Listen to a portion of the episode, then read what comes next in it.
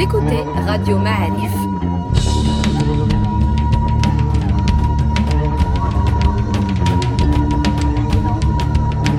Le podcast Histoire.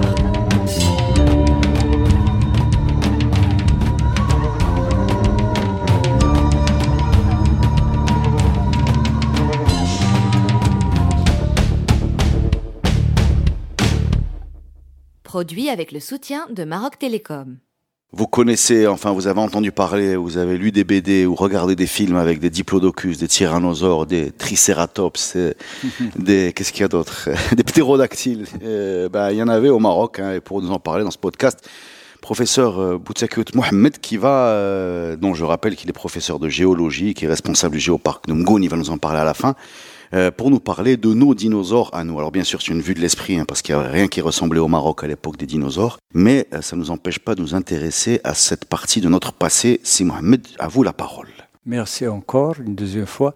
Alors, pour ce qui est dinosaures, il faut les, met- les mettre d'abord dans un contexte global, toujours pas géographique. L'époque des dinosaures, c'était l'époque où les continents étaient très proches. C'est pour ça qu'on trouve les dinosaures partout, semblables euh, en Amérique du Nord, en Amérique du Sud, au Maroc, Portugal, parce que c'était des continents proches. Et les dinosaures arrivaient à avoir une répartition géographique très importante. Mais ils étaient des espèces à part entière. Si je parle du Maroc, par exemple, on a deux grands types, trois, trois grands types de dinosaures. Les dinosaures terrestres squelettiques, c'est-à-dire là on a trouvé des squelettes entiers. Le Moyen Atlas, on a trouvé deux. Le premier a été complètement abîmé, détruit, on n'a pas de traces. Il y a surtout dans la région d'Elmers. Le Mers, c'est dans le Moyen Atlas, euh, au nord de Boulmen, entre Boulmen et Mouzer de Marmoucha. D'accord. Donc, on a trouvé le Cétiosaure magrobensis dans les années 50. C'est un dinosaure de grande taille, semblable au Diplodocus, Combien de mètres? 5 à 6 mètres de hauteur et une vingtaine de mètres de longueur, Herbivore? Herbivore. Et puis, on peut rajouter la dernière découverte qui a fait la une des réseaux sociaux, c'est la découverte récente d'un stégosaure, c'est-à-dire ces dinosaures de plus petite taille qui ont sur le dos deux crêtes de plaques osseuses, les stégosaurus, qu'on a appelés Adrarticlites Abu Helfa.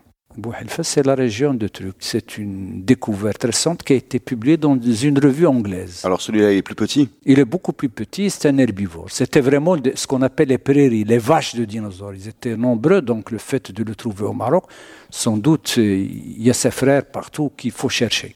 Et les mêmes étaient aux États-Unis. Mais la grande découverte, par exemple, au Maroc, c'est qu'il est découvert dans des terrains plus anciens. Aux États-Unis, les stégosaures sont, se connaissent par des milliers, des milliers. C'était des prairies à stégosaures. Seulement, ils sont dans le Jurassique supérieur. Au Maroc, on les a trouvés dans le Jurassique inférieur.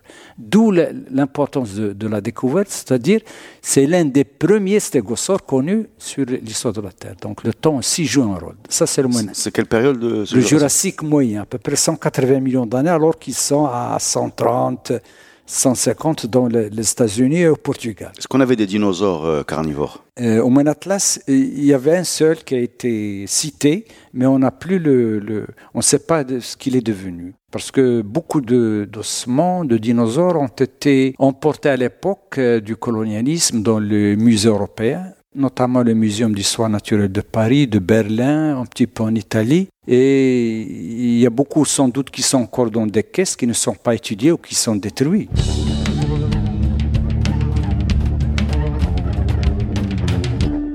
Moi, je veux poser une question. euh, Je, je sais qu'il y, a il y a une trace de dinosaures qui porte d'autres noms. ça? Euh, vous- je vous laisse le dire parce que je, je n'arrive pas à Il le n'y a pas de problème. Euh, comment ça s'appelle? C'est Butacchiuticnium. euh, Le Butacchiuticnium. Actinium. C'est quoi? C'est une trace, c'est une trace de pas de dinosaure particulière, une espèce nouvelle qui a été découverte à Iwariden dans la région de Demnet. Alors, si vous allez sur Internet et que vous regardez cette trace de pas de dinosaure, vous allez voir euh, donc une trace de pas de dinosaure. Mais euh, moi, là, je pense que j'aurais pu passer à côté sans jamais le repérer que c'est une trace de pas de dinosaure. D'où ma question comment vous faites, vous, dans ce métier, pour faire remonter l'information euh, au niveau scientifique que c'est une trace de pas de dinosaure et pas juste un, un trou, quoi? Il faut d'abord le contexte géologique, c'est-à-dire ces dinosaures, pour qu'ils laissent leur empreinte, il faut que le terrain soit imbibé d'eau. Donc, vous savez où chercher. Où chercher exactement Euh, On ne peut pas trouver, par exemple, un- une patte de dinosaure dans un milieu marin. Le dinosaure ne, ne nage pas. Le dinosaure terrestre, c'est certain qu'il nage. Donc il faut un endroit d'abord continental. Et deuxièmement, généralement dans des lacs ou ce qu'on appelle des deltas de fleuves. C'est-à-dire, vous, par exemple, les humains, il nous arrive de marcher sur les sables, au bord de la mer. On laisse nos traces. Mhm. Par contre, quand la mer monte, il est détruit. Mais imaginez que ces traces, d'ailleurs, on, en- on en trouve de certains endroits, qui sont colmatées par des argiles, c'est-à-dire qui les préservent de la destruction des vagues. Ben, par la suite, l'érosion de nouveau les enlève, on a la trace du pied. On trouve maintenant des traces des pieds de l'homme euh, historique. Donc, Oui, mais quand vous dites, vous savez où chercher, c'est des surfaces immenses, non? Il faut dire que dans les fossiles, on en connaît un petit peu, au maximum 5% de ce qui a été véritablement qui vivait. C'est-à-dire, les gisements fossiles sont des exceptions. C'est-à-dire, premièrement, il faut que l'érosion nous, nous le montre, alors qu'il y en a des milliers encore sous les terres. Et deuxièmement, il faut que cette fossilisation ait lieu, parce que tous les animaux qui meurent ne sont pas fossilisables. Il y a certains qui sont détruits par le courant, d'autres sont détruits par les bactéries. Et, et pour que l'auditoire suit, si on laisse un animal, une vache ou un cheval qui est mort à la surface de la Terre, au bout de quelques mois, même une année, il est détruit dans sa totalité. Parce que les bactéries, les chiens, les, les- La décomposition. donc il faut l'enfouir, c'est ce qu'on appelle les tombes. Par exemple, les humains, on peut aller dans des cimetières très anciens, même chez les pharaons, etc., qui sont fuis, on trouve des squelettes, parce qu'il est préservé. Donc les fossiles, c'est la même chose. Il faut que l'animal, quand il meurt, soit tout de suite enfoui dans le sol, sinon il est détruit. Donc rien que ça, c'est une exception. Premièrement.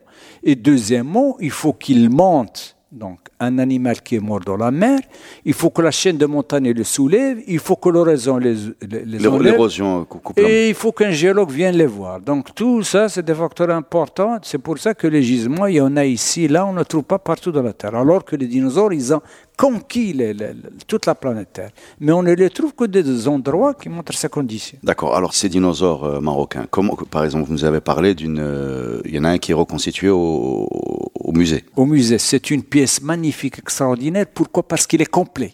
D'accord. Le squelette complet du dinosaure. Complet, même le- le- ce qu'on appelle le, skull, c'est-à-dire le cerveau, qui Le est- crâne. le crâne, il est préservé. Alors, celui-là, Il- com- comment il a été trouvé? Il a été trouvé, euh, pour vous donner l'histoire, c'est dans la région de Ouizart, où un berger, c'est toujours comme ça. hein. C'est c'est le hasard de découverte qui, qui a vu les ossements et puis qui est allé le dire au cahier de la gendarmerie et puis qui sont venus. D'ailleurs, les ossements, les premiers, ont été étudiés par l'Institut de l'archéologie. Alors que l'archéologie s'occupe du quaternaire et les géologues anciens. Il y avait toute une problématique Administrative. où ces- administrative où ces ossements, d'ailleurs, ce qui est spectaculaire, rien que pour cet animal, l'Atlasaurus, qui fait 5 mètres de haut et 17 mètres de long, et c'est mis à une vingtaine de tonnes, Ouf. qui a été rapatrié par des hélicoptères Puma de la gendarmerie au ministère de l'Énergie des Mines. Les ossements sont encore là, les ossements sont lourds, ils sont là, et on fait des répliques, les moulages. Celui qu'on a monté à Azilel, d'ailleurs, il est descendu euh, à Rabat, et puis il est revenu à sa, à sa terre natale. Et puis un deuxième qui est parti à Paris, qui était exposé, je crois, dans les années 1999, et qui est rapatrié, qui est maintenant monté au musée du ministère de l'Énergie et des Mines. Donc on a deux exemplaires, un à Azilal et un deuxième au ministère de l'Énergie et des Mines. Et il y en a un qui a surgi en, dans, un, dans une vente aux enchères euh, américaine, je crois. Ça, c'est faux. Ils ont dit que c'est une queue d'un Atlasaurus. Pourquoi? L'Atlasaurus, il y en a deux au monde. Tout ce qui est rare devient très cher. Les gens du Mexique, ils ont trouvé une queue. Et pour, euh, parce que c'est des marchands, hein, c'est toute une plaque euh, de, marchandises. Ils ont dit que c'est une queue d'Atlasaurus pour que la vente monte. Or, moi, j'ai compté 44 vertèbres pour l'Atlasaurus et eux, leur queue, il fait, je crois, 32. Donc, c'est pas la même espèce. Et comme ça, le Maroc s'est désintéressé de cette vente. Donc c'était une fausse information. C'est une fausse information. Donc on n'a pas eu de dinosaure qui a quitté nos frontières illégalement. D'ailleurs, quand, on- Alhamdoulilah. quand le ministère de des Mines a dit que c'est pas un Atlasaurus, euh, tout s'est arrêté. Mais quand même, je crois savoir, parce que j'ai lu des qu'il- articles qui vous citent, qu'il y a quand même un trafic de, de, de, de dents de dinosaures ou d'os de Ah dinosaures. oui, mais ça continue toujours, même tout le temps, tout le temps. C'est- terrible. On a beau- beau- beaucoup de, de spinosaures, beaucoup. Euh, euh, si je vous donne l'exemple du- du- d'une espèce, par exemple, très intéressante, qui a été retrouvée dans le bassin des phosphates, Zaraphazora. C'était un plésiosaure marin. C'est comme le Loch Ness. Le Loch Ness, ah le oui, oui, d'accord. C'est vraiment un animal le avec, euh, Un grand coup. un grand coup. Donc, on l'a trouvé dans le, le- le gisement de phosphate. Et on a été surpris qu'il est vendu aux enchères dans la Christie's, dans une maison de vente à Paris.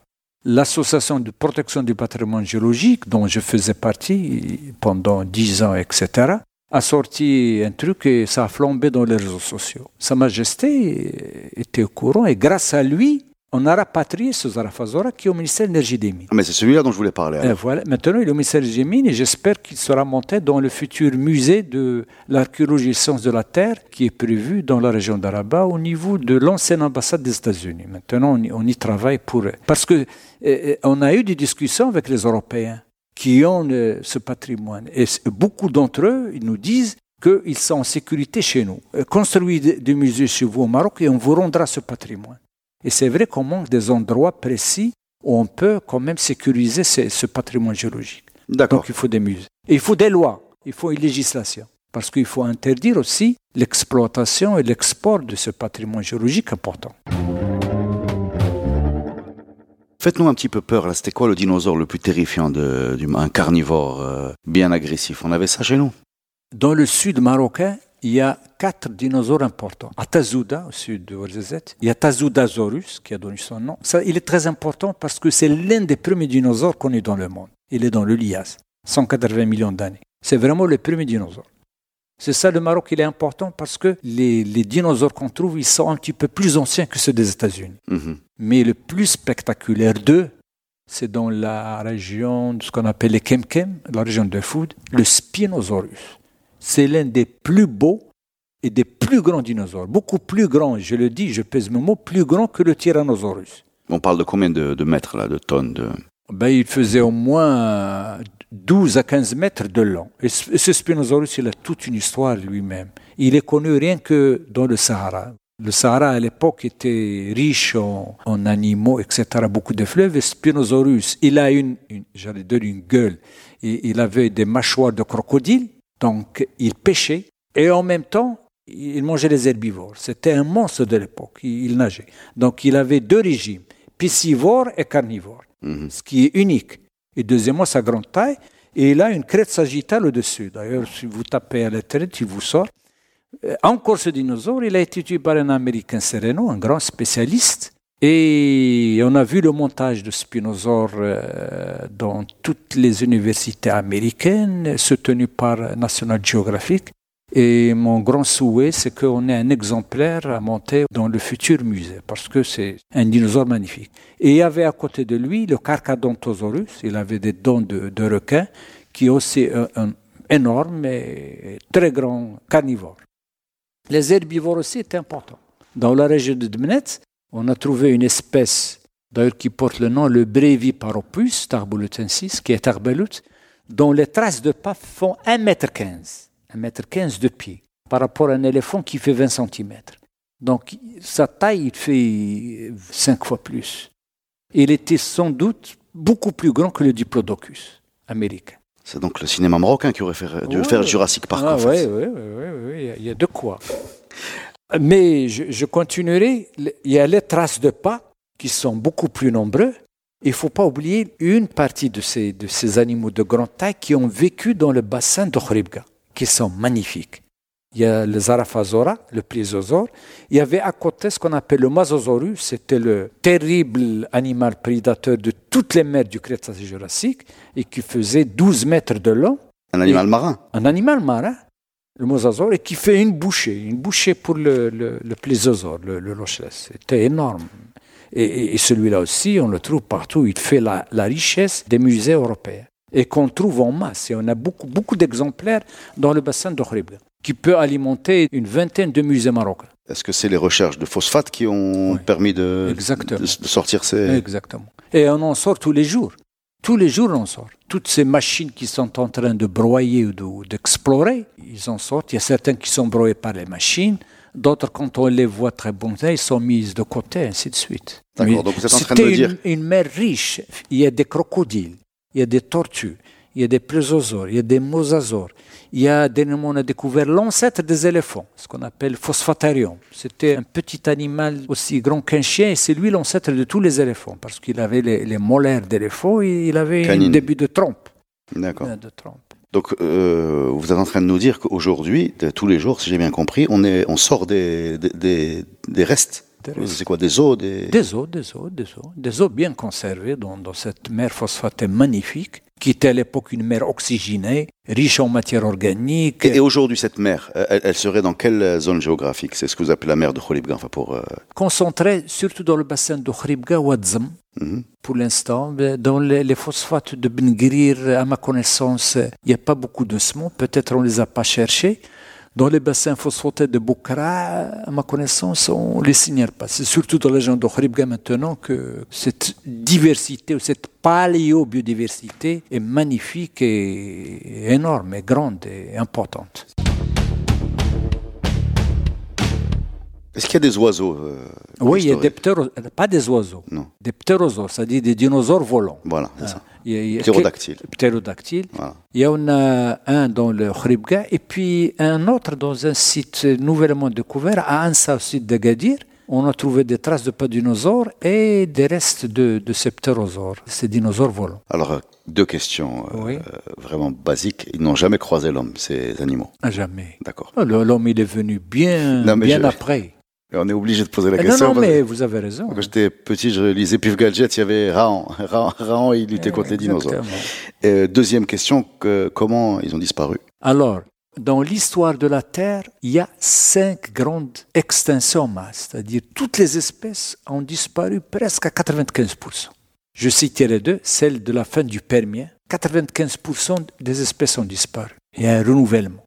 Puis les dinosaures. À la fin du dinosaure, le Crétacé, 65 millions d'années, tous les dinosaures ont disparu, pas que les, dino- les dinosaures, les ammonites, les, les un tas de trucs. Et puis les mammifères. Les petits mammifères qui vivaient dans le Jurassique, ils étaient comme des souris. Ils fouillaient, les dinosaures étaient terribles. Et c'est la disparition du dinosaure qui a permis le développement des mammifères dont on est descendant. Les vertébrés mammifères ne se sont développés qu'après le Crétacé. Alors maintenant, ces grandes extinctions importantes pour la vie, parce qu'ils la renouvellent, parce qu'il faut dire que dans les dinosaures, à la fin du Crétacé, ils sont devenus de grande taille, ce qu'on appelle le gigantisme. Et quand on devient grande taille, c'est-à-dire qu'on est devenu spécialisé. Spécialisé, c'est-à-dire qu'ils sont adaptés à manger de la forêt dense. Il suffit que cette forêt disparaisse pour que les animaux responsables euh, qui la mangeaient disparaissent aussi. Et derrière toute la chaîne alimentaire. Et ce qui est intéressant, c'est ceux qui peuvent s'adapter. Généralement, les- ceux qui s'adaptent à plusieurs milieux, c'est ceux qui prennent le relais. Ce que vous êtes en train de nous dire, c'est un changement climatique. Il y a trois grands facteurs. Premièrement, le plus important, c'est toujours les impacts d'astéroïdes. Toujours. La Terre est percutée. D'ailleurs, par euh, un astéroïde de- qui fait 10 km, dont on a trouvé les traces au Mexique, le Chilu- Chiluxen. euh, on trouve un cratère de 10 km. Il y a le changement climatique, refroidissement. Et puis la troisième chose, c'est le volcanisme. Et le volcanisme intense. Donc, quand vous avez une chute d'astéroïdes important, la Terre elle-même devient craquelée Hmm. et il laisse échapper des volcans. Les volcans lancent des masses de nuages euh, énormes, des milliards et des milliards de mètres cubes. Ce qui fait que la Terre S'enveloppe. euh, s'envole. Il, il empêche l'arrivée de la lumière. Et comme la lumière est l'origine de la vie, c'est-à-dire c'est la photosynthèse, il faut aux plantes la lumière pour qu'ils synthétisent les matières organiques, et c'est les plantes, les, les carnivores, les, les- les herbivores, etc., toute la chaîne. Quand vous détruisez l'origine, c'est-à-dire le végétal, vous détruisez toute la chaîne alimentaire. C'est ce qui s'est passé. Donc, si je résume, percussion de Astéroïde. météorites, Ouais. Sortie de, de poussière, de, de volcans, Volcan, euh, voile autour de la Terre, Voile autour plus de lumière, plus de chlorophylle, plus, d'herbivores, plus de carnivores. Tout, tout chute. Tout chute. D'accord. C'est donc ça l'histoire. C'est ça l'histoire. Et ça se répète sur la Terre. Ben, j'ai mis du temps avant de vous rencontrer. Ah, ouais, ouais. Et- D'accord. Et il faut dire qu'actuellement, euh, les, les- les Américains prennent au sérieux ça et, et il faut les remercier parce qu'ils ont des projets de recherche de la NASA pour éventuellement éviter euh, un Nouveau choc d'astéroïdes.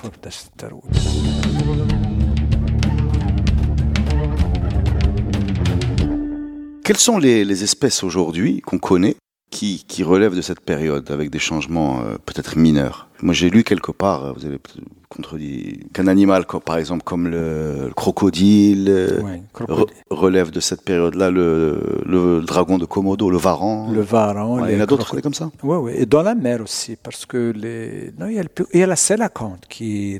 Ah, je ne connais pas. La sélacanthe, c'est, c'est un poisson euh, osseux, comment dirais-je, vivant. Mais il, vivait sur les plateformes du, Dévonien carbonifère. Il y en avait beaucoup. Et puis qui a disparu, on s'est dit, ça c'est fini. On, l'utilisait d'ailleurs dans les études géologiques comme un fossile qui a disparu.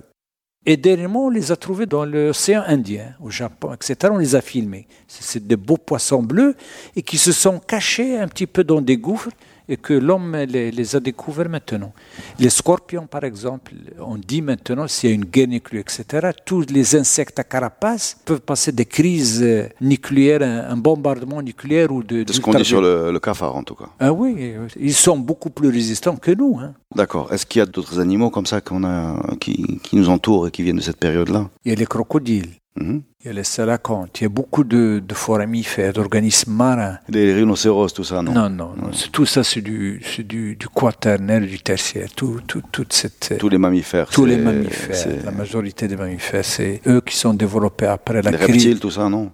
Et les oiseaux. Les oiseaux sont des descendants de dinosaures. Ah bon? Il faut dire, il y a beaucoup de paléontologues qui le disent, les dinosaures continuaient à vivre parmi nous en, en faisant allusion aux oiseaux. Si vous prenez un poulet ou un canard, il n'est pas loin d'un dinosaure. Il a les trois tridactyles, le bec, il a perdu juste les dents. Alhamdoulilah. on aurait du mal, on aurait du mal. on aurait du mal à le cuisiner avec des frites. Eh oui.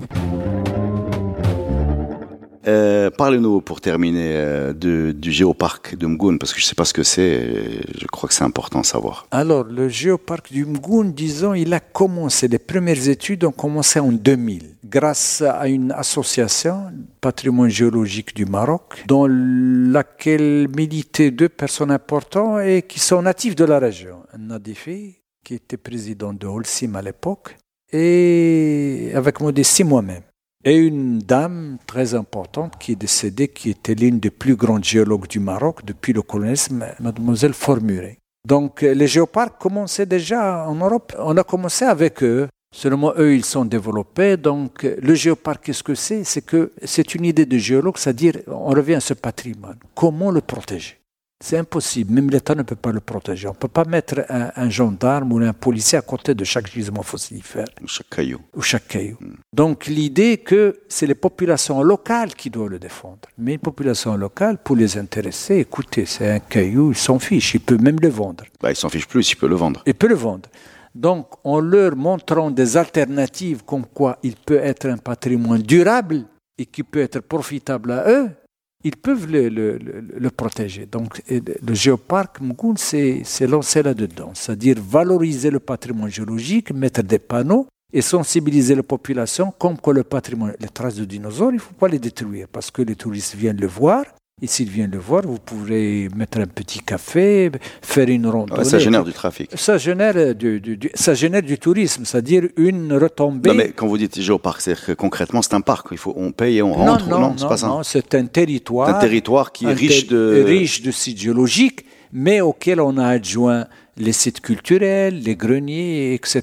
Tous les atouts économiques, tous les patrimoines en fait. Tous les patrimoines. Et la signalétique, bien sûr. Et la signalétique. Pour expliquer ce qu'on voit. D'accord. Et on a rajouté un musée, un musée dont mon ami Cerceau est, scénographe, c'est-à-dire euh, on espère là aussi. Il y, a, une malédiction du musée au Maroc que, que, mes amis m'ont dit. Ça fait 10 ans, 15 ans. Je parle des musées des sciences de la Terre, les musées anciens. Les musées contemporains ont pris de, avec la la bah, disons que la vitesse de construction d'un musée est proportionnelle à la période. Euh, c'est-à-dire que musée moderne, il faut faire vite.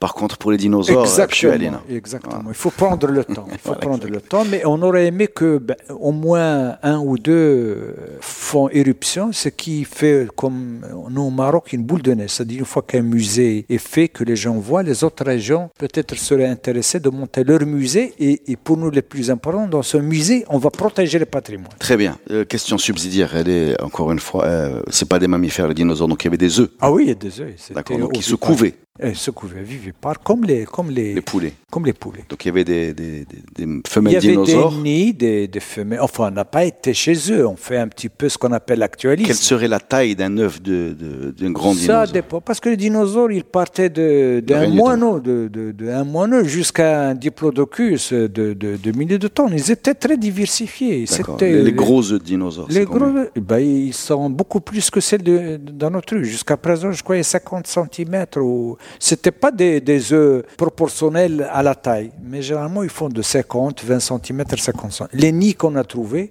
c'est aux, ordres de 50 cm. Certains, même les œufs, avec les méthodes actuelles de scanner, on a vu les, les bébés dinosaures à l'intérieur. Ils sont euh, conservés. Ce sera le, le mot de la fin. Merci beaucoup, Je vous en prie. professeur. C'était passionnant. Et euh, retrouvez-nous sur Radio Maalif pour d'autres podcasts histoire. Merci.